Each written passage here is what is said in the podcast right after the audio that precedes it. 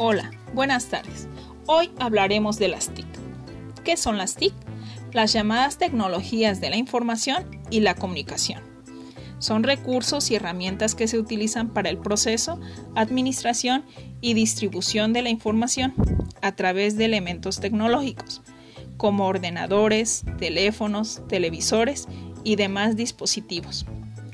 A diferencia de épocas anteriores, las TIC nos permiten hoy en día la comunicación instantánea y a través de enormes distancias geográficas, superando fronteras y fomentando el proceso de interconexión.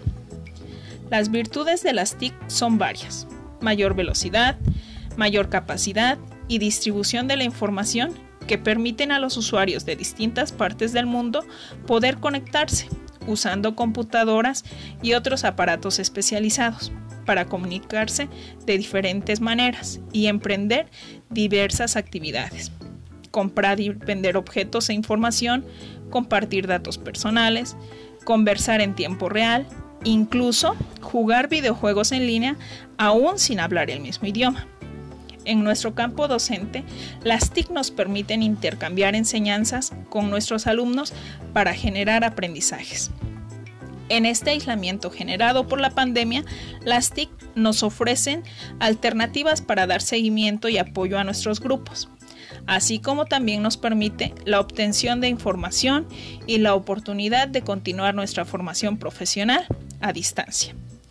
Las TIC proponen un sinfín de alternativas podemos elegir en un mar de opciones. Sin embargo, no todo es positivo con las TIC.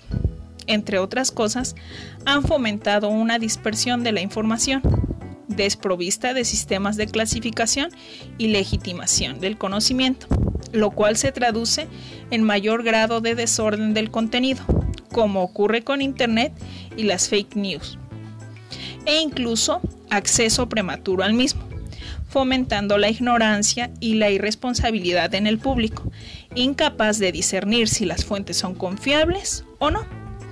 Asimismo, estas nuevas tecnologías han impulsado una enorme exposición de la vida íntima y personal, además de la obligación de una conexión permanente a las distintas comunidades virtuales que se han establecido, dando pie a conductas adictivas o poco saludables y a nuevas formas de riesgo. El autismo cultural, el aislamiento social y la hiperestimulación infantil, así como los enormes riesgos a la privacidad, son algunos de los inconvenientes que más preocupan alrededor de las TIC actualmente. Y en el menor de los problemas, las TIC son inalcanzables para gran parte de la población particularmente en países en desarrollo y tercermundistas. Aplicando en nuestro contexto, es importante rescatar el marcado rezago de las comunidades, que conlleva, obviamente, a la falta de servicios básicos y, por ende, a la inexistencia de medios digitales. Rescatando la importancia de las TIC, resulta importante mencionar que entre los beneficios que aportan podemos mencionar que permite el desarrollo de la salud y la educación. Permite de igual manera el desarrollo de profesionales a través del intercambio de información. Y algo muy importante, permite el aprendizaje interactivo.